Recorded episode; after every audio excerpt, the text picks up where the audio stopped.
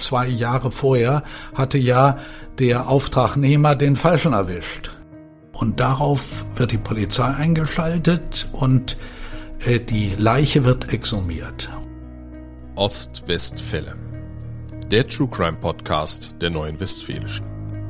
Wir sprechen mit Richtern, Zeugen, Ermittlern und Redakteuren über Kriminalfälle aus unserer Region. Spannend, nah und made in OWL. In dieser Episode von Ostwestfälle sprechen wir über einen Auftragsmord, der schiefgegangen ist. Es ist ein frostiger Novemberabend im Jahr 1985 in Frille, Petershagen. Heute soll es passieren. Da ist sich Fritz M., Besitzer eines Hofs, sicher. Heute soll sein Sohn sterben. Aber als ein junger Mann aus der Nachbarschaft die Scheune betritt, nimmt das Unglück seinen Lauf. Auf dem Hof nahe der Hauptstraße lebt eine Familie mit vier Söhnen. Der älteste Sohn, Karl Friedrich M., stammt aus erster Ehe von Fritz M. Das Verhältnis der beiden zueinander ist allerdings nicht gut. Denn Karl Friedrich M. gilt als das schwarze Schaf der Familie. Ein Lebemann, der bereits den Hof seiner früh verstorbenen Mutter nach und nach zu Geld macht. Im Laufe der Jahre kommt so ein Millionenbetrag zusammen. Aber Karl Friedrich M. reicht das nicht. Auch den Hof seines inzwischen verschuldeten Vaters will er nun für sich beanspruchen, will Fritz M. sogar selbst das lebenslange Wohnrecht streitig machen. Der Konflikt zwischen Vater und Sohn wird zunehmend gewalttätig ausgetragen. Karl Friedrich steht eines Nachts mit einer Axt in der Hand vor dem Bett seines Vaters. Ein anderes Mal gerät er so in Rage, dass er Fritz M. mit einem Messer verletzt. Später wird Holger Rostek der Anwalt von Fritz M., vom Terror des Sohnes gegen den Vater sprechen. Doch auch Fritz M., der Vater, ist der Gewalt nicht abgeneigt. Er hegt Mordfantasien. Er will den Tod seines ältesten Sohnes, aber er will es nicht selber tun. Für die blutige Tat heuert Fritz M. einen anderen an. Siegfried S. ist ein bulliger junger Mann und gelernter Schlachter. 70.000 Mark soll er für den Mord an Karl Friedrich M. bekommen. Ein willkommener Geldsegen für den fünffachen Vater, der permanent in Geldnöten steckt. Und so legt sich Siegfried S. bereits im Sommer 1985 im Pferdestall des väterlichen Hofs auf die Lauer, bereit, Karl Friedrich M. mit einem Seil zu erwürgen. Der erscheint auch in dem Stall, um wie gewohnt hier einen Imbiss einzunehmen. Doch plötzlich tritt ein weiterer Mann in den Stall ein und vereitelt den Mord. Es ist ausgerechnet Fritz M., sein eigener Vater und der Mann, der ihn tot sehen will, der sich zu seinem Sohn gesellt. Im November 1985 lauert Siegfried S. ein zweites Mal in der Scheune, auch dieses Mal bereit, Karl Friedrich M. zu töten. Doch statt des Sohnes betritt der Nachbarsjunge Bernd S., ein Jugendfreund von Karl Friedrich M., die Scheune. Zusammen wollen die beiden Videos schauen. Siegfried S. steht im Schatten, bewaffnet mit einem Kleinkalibergewehr. Aus nächster Nähe drückt er ab. Bernd S. ist sofort tot. Doch der Mord wird zunächst nicht als solcher erkannt. Der Landarzt bescheinigt eine natürliche Todesursache denn die Patrone schlägt unterhalb des rechten Auges ein und steckt im Schädel fest. Eine kleine Wunde am Auge wird als Folge eines Sturzes angesehen und nicht als Schusswunde. Erst Jahre später wird das Projektil gefunden. 1987, zwei Jahre später, startet Fritz M. einen weiteren Mordversuch an seinem Sohn, der wieder misslingt. Doch ab sofort kommen Zweifel an der offiziellen Todesursache von Bernd S. auf. Mein Kollege Simon Schulz hat mit Holger Rostek gesprochen. Der Bielefelder Anwalt hat in dem Prozess damals den Auftraggeber Fritz M. vertreten und die Verhandlungen von Anfang an begleitet. Hallo, Herr Rostek. Hallo. Herr Rostek, das ist ja Wahnsinn. Dieser Fall, das ist so ein verrücktes Familiendrama. Woher kam denn dieser Hass des Vaters auf den Sohn? Äh, das war kein Hass, das war eine Reaktion, wie sich der Sohn gegenüber dem Vater verhalten hat. Der Sohn hatte ganz erhebliche Alkoholprobleme, hat viel Geld verprasst und wollte dass der Vater den Hof verkauft, weil er das Geld haben wollte. Und der Vater hatte ein lebenslanges Wohnrecht und das war sowieso ein Hindernis. Mhm. Und jetzt begann ein Terror von dem späteren Mordopfer. Der, das Mordopfer hat den Vater attackiert. Holger Rostek spricht hier von Mordopfer. Damit meint er Karl Friedrich M., das Anschlagsziel, und nicht Bernd S., der im November 1985 tatsächlich erschossen wird. Und zwar sogar mit dem Messer. Und der Vater hatte zufällig eine Brieftasche in der Herzgegend und das Messer ist bei dem Angriff nicht durch die Brieftasche durchgedrungen. Wahnsinn, also diese Aggressivität des Sohnes gegenüber dem Vater. Äh, teilweise stand er auch mit einer Axt vorm Bett. Richtig, nachts plötzlich. Dann aber wieder nachts brachte er Hähnchen mit, ja, mhm. zum Essen. Also das wechselte laufend. Es war fürchterlich. Und äh, dann ähm, der Vater hat sich geweigert, äh, den Hof zu überschreiben, weil er wusste, damit macht der Sohn das Verprasste weiter und äh, ist weiter in dem Alkoholismus verfallen. Und der Sohn hatte auch einen Berater, einen Rechtspfleger, der ihn praktisch gegen den Vater aufgehetzt hat. Hm. Ja. Das war also eine ganz, ganz schlimme Situation. Sag mal, der Terror des Sohnes gegenüber dem Vater zwei, drei Jahre. Über der Familie und dem Hof liegt schon länger ein Schatten. Als Karl Friedrich M. zwei Jahre alt ist, nimmt sich seine Mutter das Leben. Sie hinterlässt einen Hof, den Vater Fritz eine Zeit lang zusammen mit seinem eigenen sechs Hektar großen Hof bewirtschaftet. Beide Höfe bieten ein gutes Auskommen, doch sein ältester Sohn, Karl Friedrich M., beginnt, den Hof seiner Mutter stückweise zu versilbern. Im Laufe der Jahre kassiert er einen Millionenbetrag. Doch das reicht ihm nicht.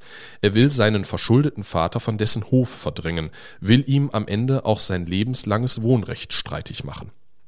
Besorgt um seine wirtschaftliche Existenz und in Angst vor seinem Sohn fasst Fritz M. im Jahr 1984 den Entschluss, ihn zu beseitigen.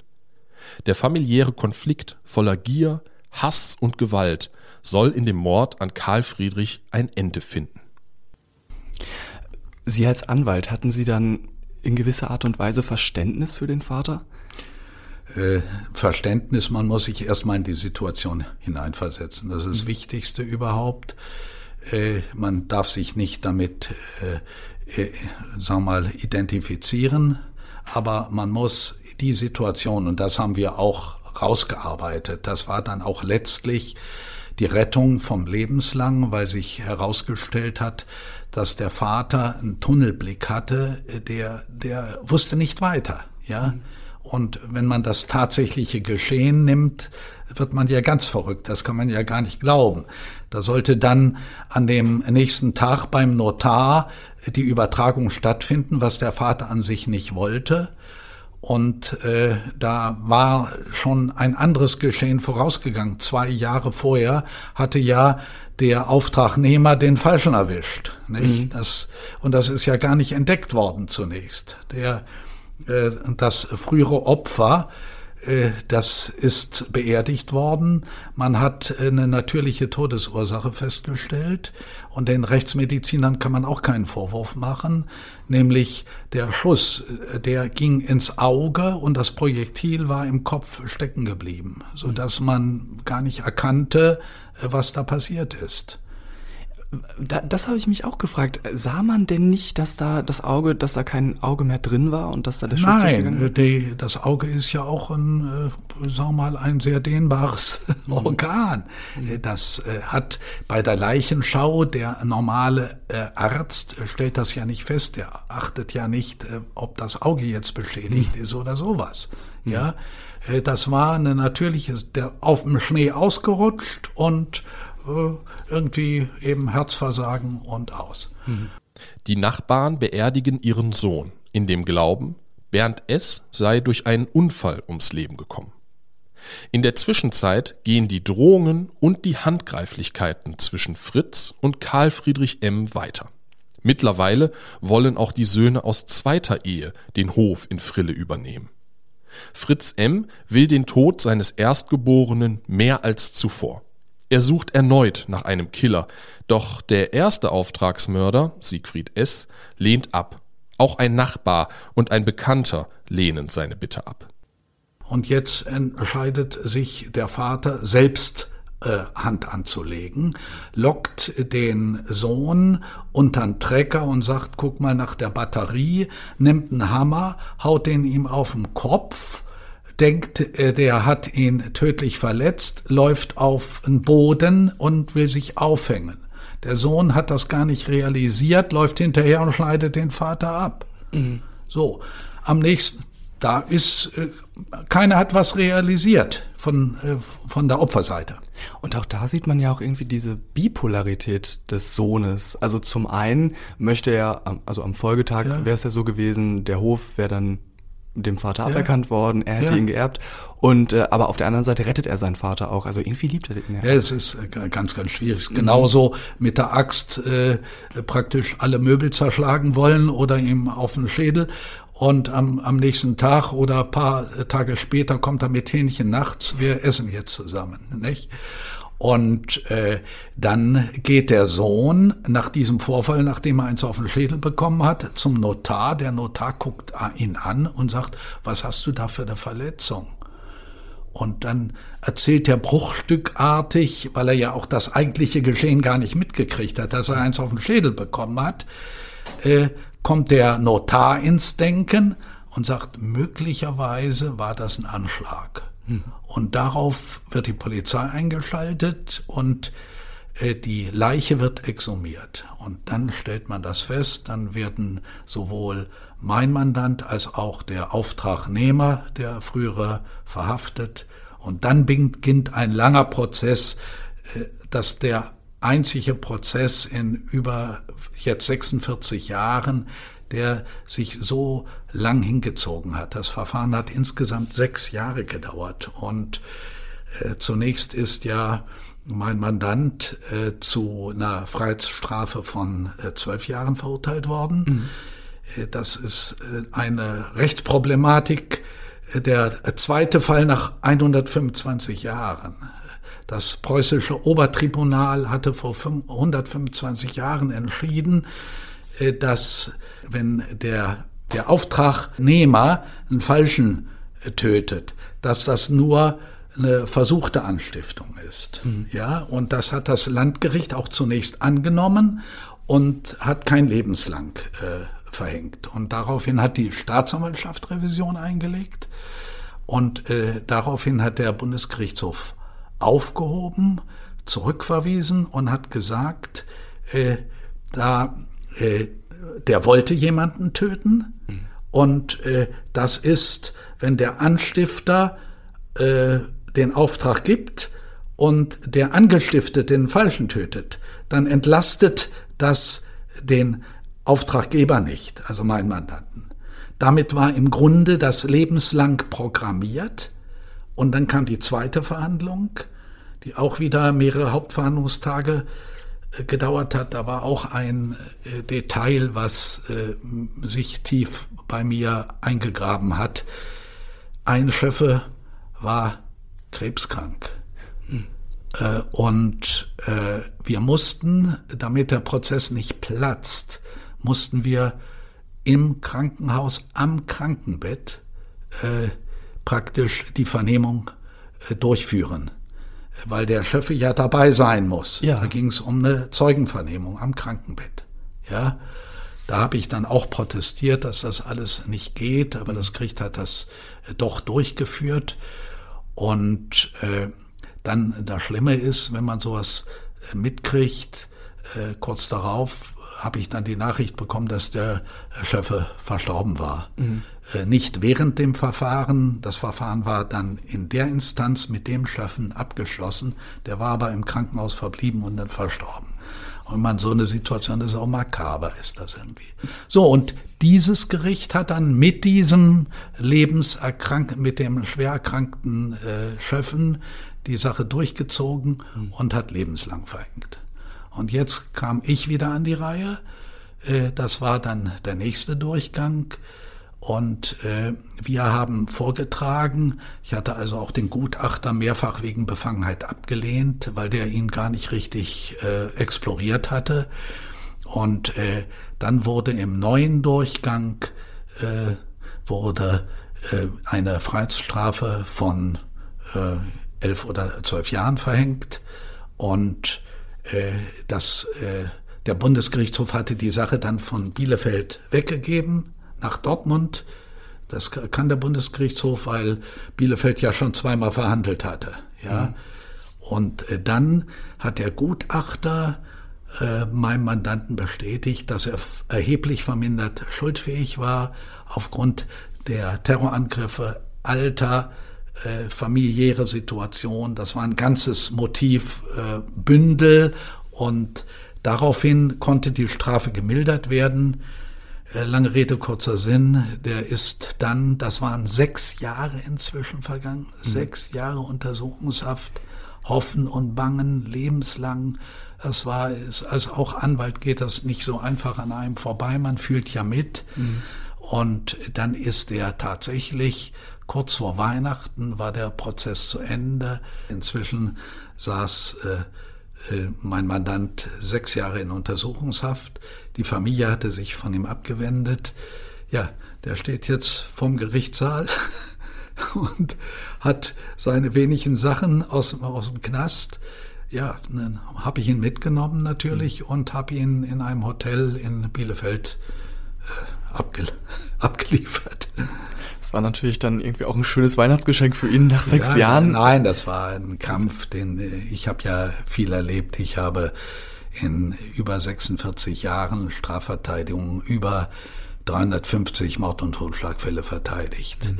Und das ist einer von den gravierenden, ich habe natürlich spektakuläre Fälle, könnte ich Ihnen viel erzählen, bloß äh, äh, dann wird man ja immer gefragt, was war Ihr spektakulärster? Äh, die Frage ist an sich unzulässig, weil die, jeder Fall, die sind zum Teil so spektakulär, was man sich gar nicht vorstellen kann. Hm. Ja, glaube ich, kommen wir gleich äh, nochmal drauf zurück. Ich würde äh, nochmal gern auf den ähm, Auftakt oder auf den Prozess äh, drauf eingehen. Ähm, wie, wie verlief der Prozess? Wie haben Sie den Angeklagten erlebt während des Prozesses? Der äh, Angeklagte war, da müsste ich ihn im Grunde länger aushalten. Er hat eine Kriegs, der ist noch als ganz junger, ähm, ich glaube mit 16, 17 noch eingezogen worden, äh, war dann äh, mehrere Jahre in Kriegsgefangenschaft, äh, heiratet, seine erste Frau stirbt, dann eine neue Ehe und dann dauerhafter Konflikt zwischen den Kindern drei Söhne aus äh, zweiter Ehe mit dem Stiefsohn. Dann das Alkoholproblem des Sohnes und dann diese Attacken. Und der war zermürbt. Der war äh, irgendwie hatte die Kriegsgefangenschaft und als junger Soldat die Erlebnisse, äh, der war, der war emotional gar nicht anzusprechen. Ja, das, das war ganz, ganz schwierig rauszuarbeiten, in welcher Situation er damals war. Mhm. Also die Verteidigung war von daher auch schwer. Die Kunst der Verteidigung ist ja, dass man äh, das, was der Angeklagte fühlt und wie er sich äußert, das auch äh, zu übersetzen, dass das auch beim Gericht äh, ankommt. Ja, nicht verdrehen oder steuern, sondern das wirkliche Anliegen rausarbeiten. Und das war ganz, ganz schwierig, weil seine Ehefrau und auch die Kinder konnten, die waren ähnlich gestrickt. Das war ganz komisch. Die waren emotionslos. Da konnte man, natürlich hatten wir den Vorteil, dass wir diese Ereignisse hatten, diese Angriffe, äh, die der Vater von seinem Sohn erlebt hat, ja, nächtlich, tagsüber, immer wieder Druck, ja, der war seelisch zermürbt. Und nur mein Sohn, der will mir mein Leben nehmen, der will mich aus dem Haus schmeißen, wo ich ein lebenslanges Wohnrecht habe. Eine fürchterliche Situation. Da hat er sich reingesteigert. Mhm. Und für den Vater bedeutete das? Der Terror ging weiter. Mhm. Der, der Sohn wusste ja nicht, dass, das war übrigens der Freund des äh, äh, Sohnes. Die haben sich immer abends getroffen, haben Videos, äh, Kassetten getauscht und der sah auch so ähnlich aus. Mhm. Ja. Und äh, wie gesagt, das ist dann äh, zwei Jahre nicht äh, entdeckt worden und der Terror vom äh, Sohn ging weiter gegenüber dem Vater. Ja, und dieses preußische Obertribunal. Ja. Das war eine äh, Gerichtsentscheidung. Das war ein hohes Gericht mhm. im alten Preußen. Mhm. Und ähm, diese Gerichtsentscheidung, die hat ihn dann ja letzten Endes irgendwie auch ein bisschen gerettet, oder? Das ist äh, schwierig. Das ist, äh, nein, der Bundesgerichtshof hat sich äh, anders entschieden. Der Bundesgerichtshof hat gesagt, das äh, entlastet ihn nicht. Mhm. Wenn der Falsche getötet wird, er gibt den Auftrag, es soll ein Mensch getötet werden und jetzt spielt keine Rolle, dass der Error in persona, lateinisch mhm. ausgedrückt, dass äh, das den Anstifter nicht entlastet, wenn der Täter den Falschen erwischt. Okay, aber dennoch hat er ja nicht lebenslänglich bekommen aufgrund der mindernden Umstände. Ja, aufgrund der, ja, sagt man immer mildernde, um, ver, äh, erheblich verminderte Schuldfähigkeit. Nun waren Sie ja auch neben Ihrer langen Karriere als Anwalt auch Dozent. Hm. An der Uni haben doziert in Jura. Erzählen Sie, haben Sie dann auch viel über den Fall erzählt? Ja, ach, das ist, das ist ja, die Studenten wollen ja nicht nur immer die Vorschriften lernen hm. und dann kann man auch äh, die Vorlesungen äh, natürlich äh, auflockern, indem man so einen Fall erzählt. Äh, das, im Grunde glaubt man das nicht. Und es ist so, dass eben äh, deswegen hasse ich im Grunde die konstruierten Krimis im, im Fernsehen, weil äh, man soll äh, echte Vorlagen nehmen, äh, die sind oft viel interessanter. Hm. So wie in diesem Podcast. ähm, also ja, was sagen dann die Studierenden, wenn sie das äh, hören, was sie da erzählen? Man, man glaubt das ja erst gar nicht. Ja, ach, äh, wissen Sie, die haben Lerneifer, die wollen äh, für die Prüfung lernen und äh, das kann man so ab und zu sagen, aber vertiefen äh, kann man das nicht. Die wollen lieber Lernstoff vermittelt bekommen. Ja. Als Sie den Fall hatten, sechs Jahre lang, was dachten Sie sich danach? Was war Ihr Gedanke, als das alles vorbei war? Wissen Sie, äh, da sprechen Sie den Alltag eines Strafverteidigers an. Hm. Äh, der ist viel komplizierter. Äh, das war natürlich ein Riesenerfolg, äh, die Revision durchzubringen. Es ist eine tiefe Befriedigung. Man ist ja ganz nah am Menschen. Mhm. Und der Mandant ist auf Gedeih und Verderben auch dem Anwalt ausgeliefert, weil ich muss ja den Rat geben und ich muss auch die Verantwortung nehmen. Das ist eine ganz, ganz äh, schwierige Frage. Äh, dass zum Beispiel, wenn jetzt äh, der Mandant bestreitet, ja, und Sie als Anwalt wissen aber aufgrund der Aktenlage, der Beweislage, dass das war. Das ist ganz, ganz schwierig. Ja, da müssen Sie mit Mandanten arbeiten. Ich will immer gerne die Wahrheit wissen. Und äh, hier war es relativ leicht, die, die Wahrheit äh, rauszukriegen, weil es viele, viele Fakten äh, gab. Allerdings haben wir tatsächlich auch diese Angriffe vom Sohn gegenüber dem Vater, die haben wir rausgearbeitet. Mhm. Die musste ich, die haben wir nicht erfunden, sondern wirklich, äh, ich sage, erzählen Sie doch mal. Ja, äh, warum machen Sie das? Das ist dann wahrscheinlich auch unfassbar schwer, dann mit ihm zu sprechen über so traumatische Erlebnisse. Ja, ja, der hat dann auch abgeblockt, hat angefangen zu weinen, äh, hat dann vom Krieg was erzählt, ja. Mhm. Und das ist ja, sag mal, ich, ich sage immer den jungen Anwälten oder die in der Ausbildung sind, hört mal zu, ihr müsst äh, ein bisschen Psychologie mit äh, im Gepäck haben, sonst äh, könnt ihr den Beruf nicht äh, schultern. Hm. Und ich sage, je länger ich den Beruf mache, 50 Prozent der Strafverteidigung ist Psychologie. Ja, und ich empfehle inzwischen Richtern und Staatsanwälten, Jungen, Literaturhinweise. Ja, gibt jetzt ein Büchelchen, ich erwähne das jetzt einfach, von Kahnemann. Mhm. Äh, Neuss heißt das, N-O-I-S-E, das ist inzwischen ein Bestseller, wie Entscheidungen getroffen werden. Und zwar auch von Richtern. Das, da sind Untersuchungen, empirische Untersuchungen, äh, wovon die Urteilsfindung der Strafrichter abhängt. Hm. Das sind ganz banale Dinge. Äh, sind Sie Mitglied des Sportvereins? Äh, ist der Angeklagte äh, auch ein Fan, meinetwegen von Bayern München? Da gibt es ein Jahr weniger. Sowas gibt es, das steht in den Büchern. Ja? Wahnsinn. Ja, solche Sachen gibt es. Und in diesem Prozess hatte der Richter Verständnis für Ihren Mandanten? Äh, das war schwierig. Der erste Gutachter, den ich auch wegen Befangenheit äh, abgelehnt habe, der in dem zweiten Durchgang, wo er es lebenslang bekommen hat, der hat da nichts sich angenommen.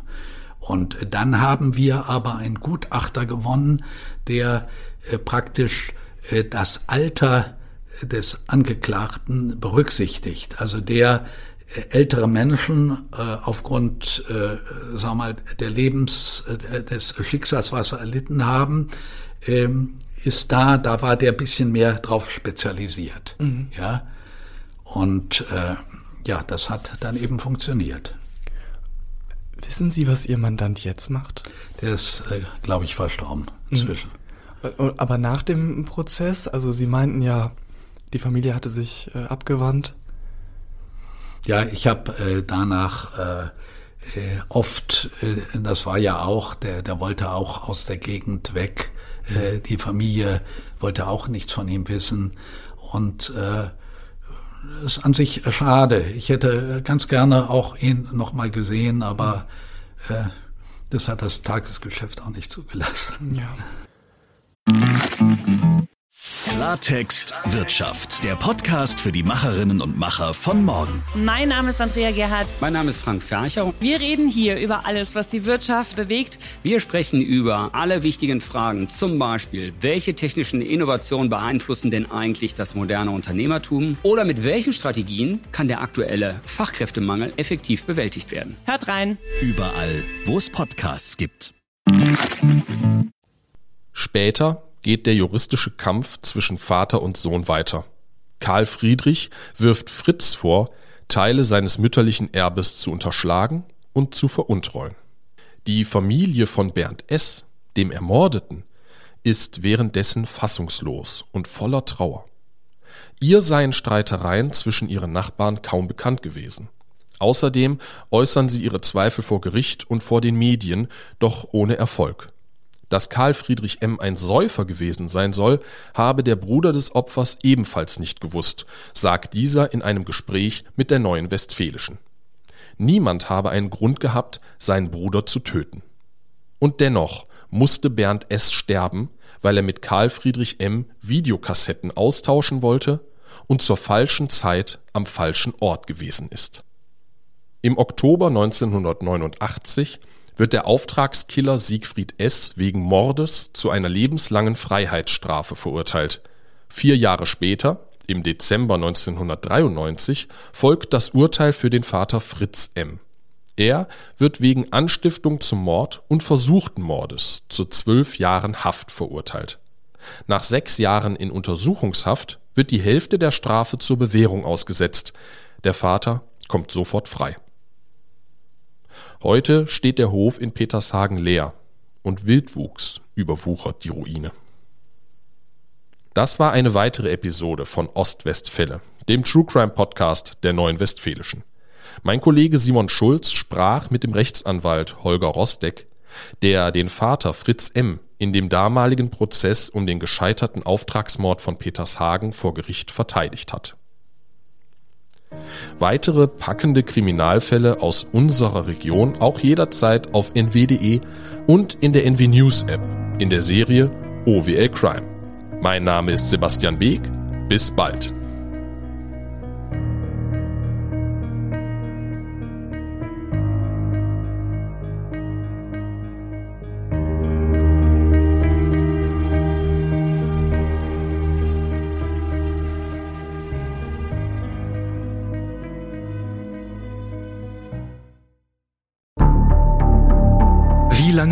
Ein Mörder sein dunkles Geheimnis bewahren? Wann bekommen die Angehörigen Gewissheit und die Opfer Gerechtigkeit?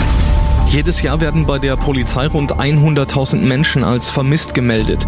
Drei Prozent davon, also 3000 Menschen, bleiben länger als ein Jahr verschwunden. Einige werden nie wieder gesehen. Seit gut drei Jahren arbeitet die Polizei in NRW mit sogenannten Cold Case Units. Das sind Abteilungen, die wirklich nur damit beschäftigt sind, Mordfälle zu bearbeiten, die teilweise seit Jahrzehnten ungeklärt sind. Ich bin Mike Mattis, Radioredakteur und News Anchor und ich spreche mit Ermittlern über diese Fälle. In meinem Podcast Licht ins Dunkel, Cold Cases und ungeklärte Vermisstenfälle von hier beleuchten wir gemeinsam mit Profilern, Staatsanwälten und Mordermittlern Cold Cases und ungeklärte Vermisstenfälle aus ganz Deutschland. Immer in der Hoffnung, dass Angehörige endlich Gewissheit und die Opfer Gerechtigkeit bekommen. Licht ins Dunkel. Cold Cases und ungeklärte Vermisstenfälle von hier. Eine Produktion von Mike Mattis und der Podcastfabrik.